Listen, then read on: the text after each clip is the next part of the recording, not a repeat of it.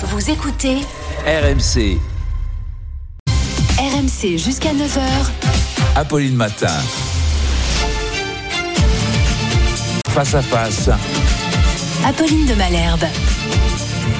Il est 8h32 sur RMC et BFM TV. Bonjour Jean-Marc Jancovici. Bonjour. Merci d'être avec nous ce matin. Vous êtes l'écolo qui exaspère les écolos, mais enfin, vous êtes quand même celui qui a Si vulgarisé, vulgarisé l'écologie et notamment avec euh, votre, votre best-seller, votre BD sur l'écologie. Vous êtes aussi le président du Shift Project. Vous êtes expert en, en énergie. Qu'attendre de 2024 On va essayer de comprendre avec vous et puis on va dresser des perspectives beaucoup plus lointaines. Euh, mais d'abord, qu'est-ce qu'on peut se souhaiter? Qu'est-ce qu'on vous souhaite à vous, Jean-Marc Jancovici? Qu'est-ce qu'on se souhaite chez des, chez des écolos comme vous pour une année, euh, pour la France, pour la planète? Bah, j'en sais rien, comme à tout le monde, j'imagine. Euh, Le bonheur, d'a- la santé? D'avoir, plus de joie que de peine. Et voilà. Non, c'est ce qui nous motive tous, non Est-ce qu'il faut commencer l'année en culpabilisant On a eu un certain nombre d'explications avant Noël sur le fait qu'il fallait faire euh, moins de cadeaux, moins de voyages, que même le papier cadeau parfois ça ça, ça polluait. Est-ce que en effet, il faut se dire ok, il y a plein de trucs qu'il faut changer dans notre vie? Alors c'est sûr qu'il y a plein de choses qu'il faut changer dans notre vie et il y a plein de choses qui vont changer dans notre vie de toute façon. Euh, il y a en fait déjà beaucoup de choses qui changent déjà dans la vie d'une large partie des Français, euh, sauf que les cadres dirigeants urbains ne s'en rendent pas compte parce que c'est ceux qui sont pas touchés. Donc vous et moi on en fait partie. Euh, mais l'essentiel des gens qui sont dans notre pays aujourd'hui, ils vivent déjà depuis une dizaine d'années une érosion de leur pouvoir d'achat. Il y a un certain nombre de gens qui vivent déjà en fait la contraction des flux physiques qui sous-tendent l'économie. Alors, est-ce qu'il faut culpabiliser pour passer à l'action? Bah, C'est une grande question. Euh, je ne sais pas. Euh, C'est il y a ça le gens- rapport aujourd'hui à l'écologie. des- C'est la question justement de est-ce qu'il faut faire une écologie punitive bah, la question, c'est l'action. euh, Alors, la question, c'est l'action. D'accord? C'est qu'on peut pas rester sans rien faire, parce que de toute façon, on va être rattrapé par des chocs externes. Euh, c'est le grand problème, c'est le grand drame, j'ai envie de dire, des problèmes environnementaux. C'est qu'on peut pas les laisser en l'état. Soit on les gère, soit ils s'occupent de nous. D'accord? Soit on s'occupe d'eux, soit ils s'occupent de nous. Mais de toute façon, ça peut pas rester en l'état. Donc soit on anticipe, Et, oui, et soit on alors, peut-être un peu gérer, soit on agit, soit, soit on se prend la vague. quoi. soit on agit, soit on subit, on peut le dire comme ça. Et donc, est-ce que la culpabilité est un bon moteur pour passer à l'action? Bah, Ça dépend des gens. Euh, Il y a des gens avec lesquels oui, et puis il y a des gens avec lesquels non. Euh, globalement, c'est quand même pas le meilleur moteur. En général, la motivation est un meilleur moteur, donc il faut réussir à incarner des choses positives dans ce qui permet de passer à l'action. Comment? Quels sont les changements Ça dépend énormément. Vous, dites, il faut, vous aviez euh, lancé la polémique en disant que euh, Il euh, fallait à peu probablement renoncer euh, au transport en avion tant qu'il n'y a pas euh, de manière de voyager euh, propre. Mais ça voulait dire, disiez-vous, au moins qu'on réduise à quatre vols, c'est-à-dire faut- deux allers-retours dans une vie. Euh, Est-ce que c'est ce genre de décision qu'il faut prendre là dans les résolutions du début de l'année? Alors il y a un certain nombre de gens qui nous écoutent qui vont sauter en l'air en se disant comment ça quatre vols dans une vie. Je rappelle que euh, au milieu des années 50, hein, 1950, c'était quelque chose qui n'existait même pas. Euh, C'est-à-dire que la moyenne par habitant, c'était pas du tout quatre vols dans une vie. C'était même zéro. C'était plutôt zéro. Euh, donc est-ce que est-ce que c'est un drame euh, de prendre moins l'avion? Euh, Ben en fait, là, on en revient à ce que je disais tout à l'heure. Euh, il vaudrait mieux que non. Euh, parce que de toute façon, l'avion est né avec le pétrole et il n'y a pas de substitut à l'échelle. C'est-à-dire qu'on peut imaginer euh, électricité, hydrogène, biocarburant, etc. En fait, pour faire 4 milliards de passagers par an, ça passe pas. Euh, ça passe pour beaucoup moins que ça. Donc de toute façon, il faudrait diminuer progressivement euh, le trafic aérien. Est-ce que c'est un drame? Bah, Ça dépend de l'idée qu'on se fait du dépaysement associé au trafic aérien. Si on pense que c'est quelque chose de... C'est l'oxygène, c'est vital. etc., on est très malheureux. Si on se dit qu'il y a des tas d'autres manières de se dépayser, bah, on n'est pas malheureux. Quand on entend ce qui s'est passé avec la... Enfin, parce qu'il faut quand même rappeler que les trois, les trois quarts du trafic aérien, c'est des motifs loisirs. C'est pas du tout des motifs professionnels. Donc, si c'est des motifs loisirs, ça veut dire euh, loisirs famille. hein, ça veut dire que c'est des motifs de dépaysement. euh, ou de regroupement avec des gens qu'on aime bien. Euh, bah, les gens qu'on aime bien, qui sont partis vivre très loin, ils ont quand même fait un choix à un moment. Hein. Donc, faut, j'ai envie de Donc dire, vous avez envie de dire, bah, s'ils bah, sont partis loin, ils sont partis loin, c'est bah leur oui, choix, il faut qu'ils euh, l'assument. euh, D'une certaine manière, oui. Ça veut dire qu'ils ont trouvé des avantages. Il y a des avantages, des inconvénients. Bah, on fait un bilan et puis voilà.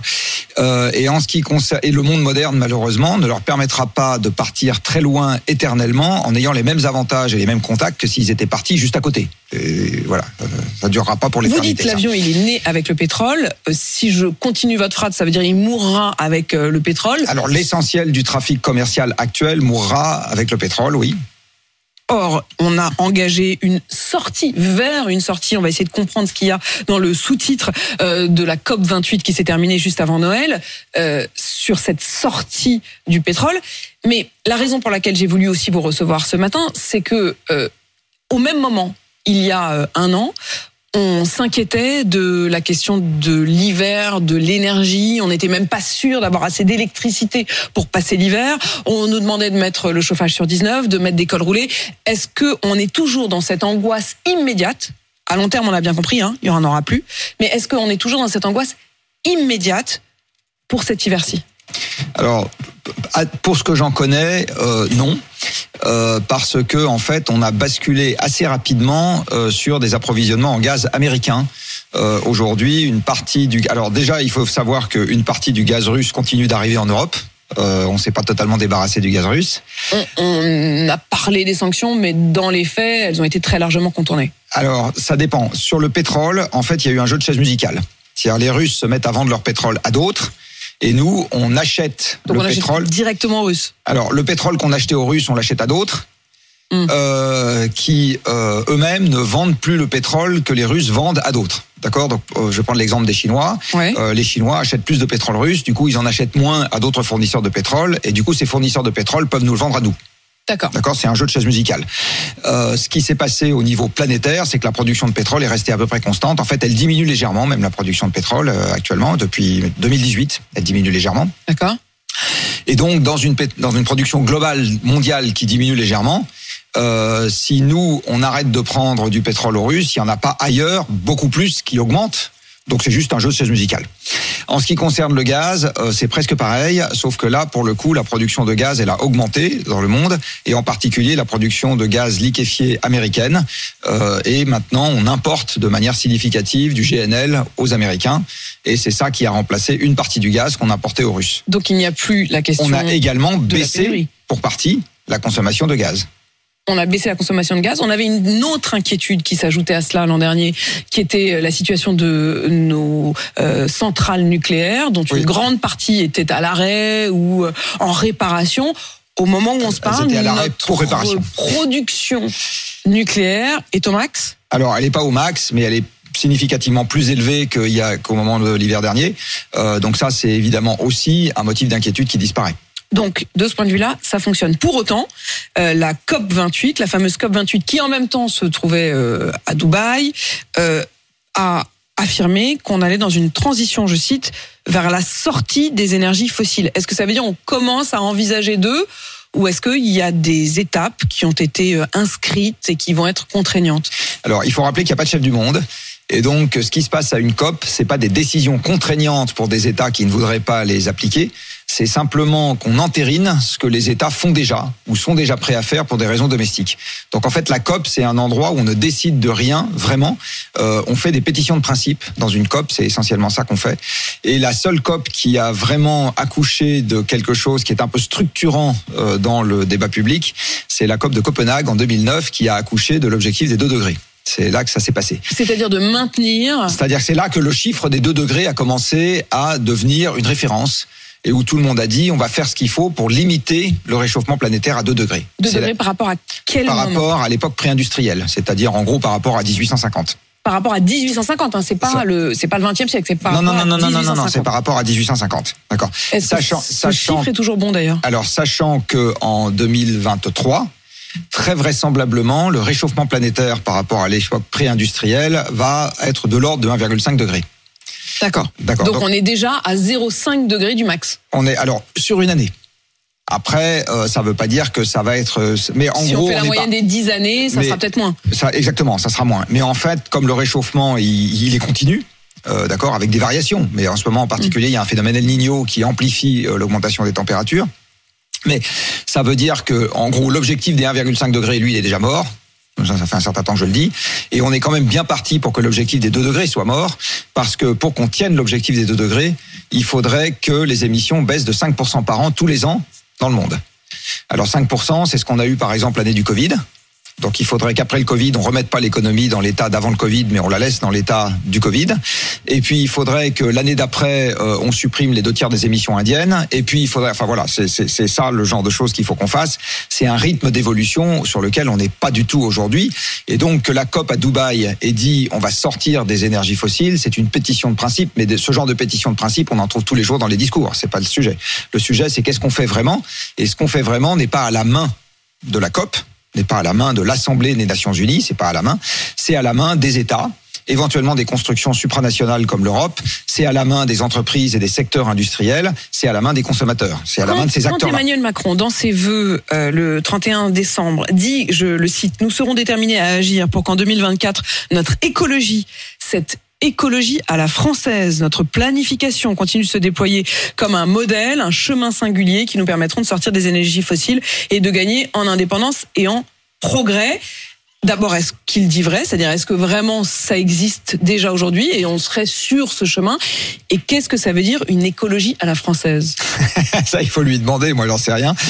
Euh, alors, ce qui est sûr, c'est qu'on a enregistré effectivement de timides progrès dans l'organisation de l'appareil d'État avec la création d'un secrétariat général à la planification écologique, euh, qui est en fait une espèce de résurgence du commissariat au plan, qui nous avait pas si mal réussi, hein, euh, parce que ça a quand même accouché d'un certain nombre de choses très structurantes qui aujourd'hui. Vous, l'industriel, vous considérez quand même que la planification, elle est importante, et notamment sur la question d'énergie. Elle est essentielle, euh, parce que quand on doit raisonner électricité, on raisonne à 50 ou 100 ans. Quand on raisonne infrastructure de transport, on raisonne au siècle. Quand on raisonne urbanisme, on raisonne à plusieurs siècles. Donc évidemment que la planification est essentielle. Une autre manière de dire ça, c'est qu'on ne peut pas laisser au marché le soin de s'organiser euh, pour structurer l'avenir de long terme. Ça marche pas. Euh, et du reste, la quasi-totalité des gens qui ont regardé d'un peu près ce que c'est qu'un marché disent que ça marche pas. Dans l'électricité, on l'a bien vu du reste. Donc la planification est absolument essentielle. Euh, les Français sont historiquement pas mauvais à ce genre d'exercice. Euh, donc c'est peut-être ça que le président avait en tête quand il a parlé de planification à la française, mais si, enfin d'écologie à la française. Mais sinon, je sais pas. Il faut aller lui poser la question. Par contre, euh, pour moi qui ai attentivement lu son discours de vœux, c'est une phrase parmi d'autres. Euh, c'est pas ça qui a, qui a occupé l'essentiel de son discours. Et moi, je n'ai pas retiré de ce discours l'impression qu'il avait une vision extrêmement structurée euh, autour de cette question de l'environnement. Et alors, je vais le dire d'une autre manière, autour des flux physiques qui régissent le monde. Parce que qu'est-ce que c'est que le monde quand on regarde bien? C'est des flux physiques. Euh, c'est des gens qui se déplacent, c'est de l'acier qu'on fabrique, c'est du béton qu'on fabrique, c'est des villes qui grossissent, c'est des villes qui diminuent quelquefois, c'est des marchandises qui se déplacent, c'est des produits qu'on fabrique, etc. Et c'est ça qui fait la vie, le quotidien des Français, c'est ça. Euh, L'organisation d'un pays, c'est ça, etc. Euh, donc en fait, euh, j'ai pas eu l'impression dans le discours que j'ai entendu euh, qu'il y avait une révolution intellectuelle dans sa cervelle sur le fait qu'il avait bien compris comment le monde était structuré et qu'on allait agir en conséquence. Ça vous a pas convaincu euh, C'est le moins qu'on puisse dire. J'ai pas remarqué ce point-là, on va dire. Euh, Jean-Marc Jancovici, euh, vous avez aussi parlé de la question des financements et la question des marchés en disant il faut pas laisser au marché. Alors de ce point de vue-là, Emmanuel Macron parle de euh, taux d'intérêt vert et de taux d'intérêt brun. Si je comprends bien, ça veut dire qu'il y aurait des taux d'intérêt très favorables si c'est pour investir et se lancer dans des choses qui sont bonnes pour la planète et pour la transition écologique, et brun, c'est-à-dire assez dissuasif, si c'est l'inverse. Est-ce que ça, ça peut être efficace et quels devraient être les critères? Alors ça, vous voyez bien que c'est typiquement un instrument de planification au sens où c'est un instrument réglementaire. Hein, on laisse pas le marché décider. On dit bah je vais structurer le marché, je vais l'orienter comme ça. Alors oui, je pense que c'est une bonne idée euh, parce que euh, vous avez un certain nombre d'investissements qu'il faut faire dans des, par exemple dans des moyens de transport, euh, dans du train, dans des pistes cyclables, etc. C'est des infrastructures à longue durée de vie. Et dans les infrastructures à longue durée de vie, le, ce qu'on appelle le coût du capital, c'est-à-dire le coût auquel on a accès à l'argent pour bâtir ces infrastructures, c'est quelque chose qui est déterminant dans le coût d'utilisation derrière. C'est pareil en ce qui concerne l'électricité, euh, que ce soit des réacteurs nucléaires qui durent 60 ans ou des éoliennes ou des panneaux solaires qui durent 30 ans. Euh, le coût auquel on a l'argent, le taux auquel on a l'argent, c'est structurant dans le prix qu'on va payer le mégawattheure derrière. C'est pareil pour les réseaux électriques, euh, etc. Donc il y a un certain nombre d'investissements pour lesquels c'est essentiel d'avoir de l'argent pour pas cher euh, si on veut transformer le monde qui nous entoure. Donc c'est une très bonne idée, oui, absolument, d'avoir un taux d'intérêt qui soit plus bas pour ce qu'on appelle le vert, qu'il faut bien définir, euh, et ce qu'on appelle le brun.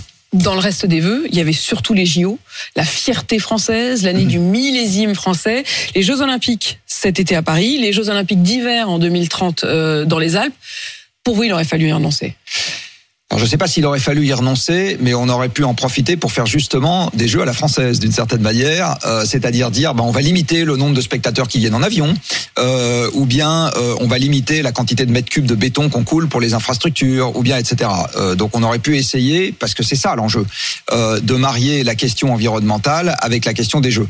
C'est évident que les jeux, c'est un événement qui va être festif, les gens sont plutôt contents, je pense qu'on En fait, vous organise avez des- le sale rôle, en fait, Jean-Marc Jancovici. un peu, Hein oui, je suis un peu casse-bonbon. Ouais, c'est ça, faut pas prendre de vacances. euh, Non, c'est pas ce que je suis en train de dire. Faut, faut, Pas du tout. faut pas forcément Euh, faire de. Enfin, la dernière fois que vous étiez venu, vous m'aviez quand même dit qu'il fallait, grosso modo, renoncer à cette Ah société de loisirs. Non mais attendez, ne pas prendre de vacances, c'est pas ne pas prendre l'avion. Non, ne pas prendre de vacances, c'est oui. Je vous rappelle que l'essentiel des, Fran- salon, Français partent en vacances sans prendre l'avion, euh, quand même. Non, non, vous Bon. aviez même dit le fait même de changer de région et d'avoir des, des éventuels lieux, lieux de vacances. On va y revenir, mais sur Bah, les en JO. fait, c'est en fait c'est le difficile arbitrage, Mm. l'environnement, entre ce à quoi on renonce aujourd'hui ce et les renoncements qu'on se promet pour demain, qui risquent d'être beaucoup plus désagréables euh, si on n'accepte pas des petits renoncements aujourd'hui. Et il y a certains renoncements qui sont quand même des petits renoncements. Euh, J'insiste quand même sur le fait que de ne pas prendre l'avion pour partir en vacances, c'est pas un gros renoncement. C'est quand même pas un truc. euh, Ne plus avoir de toit, oui, ça c'est un gros renoncement. Ne pas pas manger à sa faim, ça c'est un gros renoncement. Et ce sera les renoncements, Être- enfin ce sera, ce sera les, les Être- près qui arriveront demain si on fait pas ces petits renoncements. Alors, bien sûr, il y a un risque. euh, Alors, c'est quoi les, les- les gros risques et les risques de déstabilisation politique? En fait, quand on regarde euh, il y a un lien évident entre la montée du populisme, qui a aussi occupé une partie des vœux présidentiels, euh, et la, la déshérence matérielle non prévue d'une partie de la population. Et en particulier euh, l'appauvrissement subi des classes moyennes, quand ils ont l'impression qu'ils euh, se retrouvent pris dans quelque chose qui est inverse aux promesses qu'on leur avait faites, ça leur plaît pas du tout. Et ça a donné euh, naissance au Brexit, ça a donné naissance à l'ascension de Trump, et chez nous, ça donne naissance à des phénomènes à peu près identiques. Ça a donné naissance également en Italie au sentiment de déclassement qui a porté Mélanie au pouvoir. Enfin bon, bref, tout ça, c'est des phénomènes identiques. Euh, et là-dedans, il y a un déterminant environnemental parce qu'il y a un déterminant physique, il y a un déterminant de ressources dans cette histoire. Si l'économie peut plus tourner faute de ressources, on assiste à ce genre de choses. Donc évidemment que la sanction, elle risque d'être beaucoup plus désagréable euh, que l'organisation autour de moins dans un certain nombre de secteurs. Mais moins dans un certain nombre de secteurs, euh, c'est pas c'est pas la mort. Enfin, je veux dire, il y a, y y tout à fait une manière de s'organiser avec ça. Donc pour en venir aux Jeux Olympiques, Moins de JO, alors non, des JO peut- différents? bah, vous savez, au moment où les JO ont été remis en selle euh, à Athènes en 1896, si ma mémoire est correcte, il y avait 241 athlètes euh, qui participaient aux Jeux, nous dit euh, le Comité international olympique. Euh, les Jeux de Paris, je crois qu'on en attend 15 000. Euh, donc on est, on En fait, est le problème c'est l'échelle. Exactement, on n'est plus du tout dans les mêmes ordres de grandeur, donc euh, on coule beaucoup plus de béton pour faire les infrastructures, on fait venir beaucoup plus de spectateurs, dont une large partie en avion, donc ça, ça plombe le bilan carbone. Et en ce qui concerne les Alpes, alors qu'on sait très bien que la neige va se faire de plus en plus rare, alors qu'on sait très bien par ailleurs qu'une large partie des Français n'ont pas les moyens d'aller au sport d'hiver et que ça se contracte, c'est-à-dire que c'est quand même quelque chose qui est réservé à des gens qui ont des moyens et qu'il y a un vrai sujet sur la disponibilité de ces moyens à l'avenir, est-ce que c'est vraiment pertinent d'équiper encore plus les régions de montagne d'infrastructures qui sont dépendantes à la fois des énergies fossiles et de la neige? C'est une question qui est posée et que j'ai pas vu poser avant que on dise on va candidater pour les Jeux d'hiver. Elle n'a pas été posée effectivement avant. On verra si elle se pose ensuite. Mais là, au moment Bah, où ensuite, c'est un peu tard. euh, une toute petite, une toute petite portion des des Français effectivement euh, envisagent d'aller euh, à la montagne, mais ça fait vivre un certain nombre Oui, euh, oui, de, oui. de communes. Est-ce qu'il faudrait d'entrée de jeu fermer le robinet Alors, et pas- dire ok, bah, on se donne encore 10 ans, dans 10 ans on ferme. Si je peux me permettre, vous les journalistes, vous êtes marrants parce que vous êtes toujours blanc et noir, aujourd'hui et demain. Non, tout ça est progressif. j'essaye, j'essaye de, vous, ça est- de vous laisser le temps d'un peu de subtilité, mais c'est vrai que parfois on Et a je- envie de réponse. Et je vous en remercie. Mais euh, donc en fait, il, faut euh, bien voir ça comme une transition progressive. Le grand problème de toutes ces transitions, c'est l'impatience. C'est-à-dire qu'une fois qu'on réalise un problème, on voudrait que le problème soit réglé le lendemain matin. Non, c'est pas comme ça que ça se passe. Euh, donc là, la question est celle de la transition progressive. Il faut savoir qu'il y a un siècle, euh, les territoires de montagne, ils vivaient chichement d'agriculture et un peu d'industrie quand même, parce qu'il y avait l'hydroélectricité qui permettait à l'industrie se développer. C'est pour ça, par exemple, que la vallée de l'Arve est si industrielle. Et puis on est passé à une civilisation de loisirs grâce aux énergies fossiles qui ont permis d'augmenter le pouvoir d'achat, de libérer du temps libre, etc. Et aujourd'hui, la moitié du PIB de la Savoie, par exemple, est constituée du tourisme. Bon. Est-ce que c'est quelque chose qui est pérenne? Malheureusement, à l'échelle de quelques décennies, pas sûr. Alors, est-ce que c'est en équipant encore plus ces régions d'infrastructures pour faire des jeux d'hiver, enfin pour faire des sports d'hiver, qu'on va dans la bonne direction? En Moi, fait, je on dis- repeint la façade, mais, mais ça va dis, finir par s'écrouler derrière. c'est- en fait. C'est c'est pas sûr. Peut-être que le même argent aurait pu être employé de manière un peu plus intéressante pour faire d'autres choses qui auraient permis aux mêmes régions, parce que je leur veux pas de mal à ces régions-là, c'est évident, euh, de commencer à penser l'après. Euh, sport d'hiver, euh, j'ai envie de dire euh, magnifique ou je sais pas comment il faut le dire, euh, euh, très important euh, qu'on connaît aujourd'hui. Lorsque l'on voit que les ventes de voitures électriques explosent, que l'interdiction des ventes de véhicules euh, à moteur thermique a été actée pour 2035, est-ce que ça vous vous en réjouissez? Est-ce que est-ce que c'est une bonne nouvelle d'acheter des voitures électriques ou est-ce que c'est plus compliqué que ça? Non, c'est une bonne nouvelle d'acheter des voitures électriques. Il faut par ailleurs les acheter, des véhicules électriques plus précisément.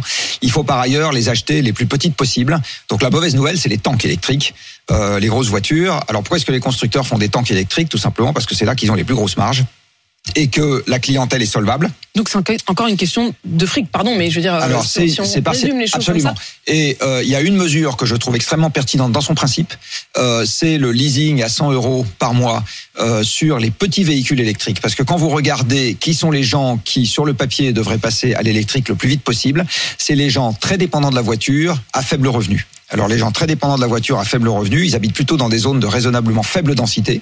Par ailleurs, c'est des gens qui n'achètent pas de véhicules neufs, parce que les gens à faible revenu n'achètent pas de véhicules neufs. C'est les vieux riches comme moi qui achètent des véhicules neufs. Euh, et donc d'avoir une mesure qui soit sous condition de ressources, sous condition de lieu d'habitation et destinée à favoriser l'achat de petits véhicules électriques, ça c'est une excellente mesure. C'est à la fois écologique et redistributif. Les mesures qui symétriquement visent à pénaliser les gros véhicules électriques, personnellement, je trouverais tout à fait légitime qu'on interdise la vente de véhicules électriques au-delà d'un certain poids.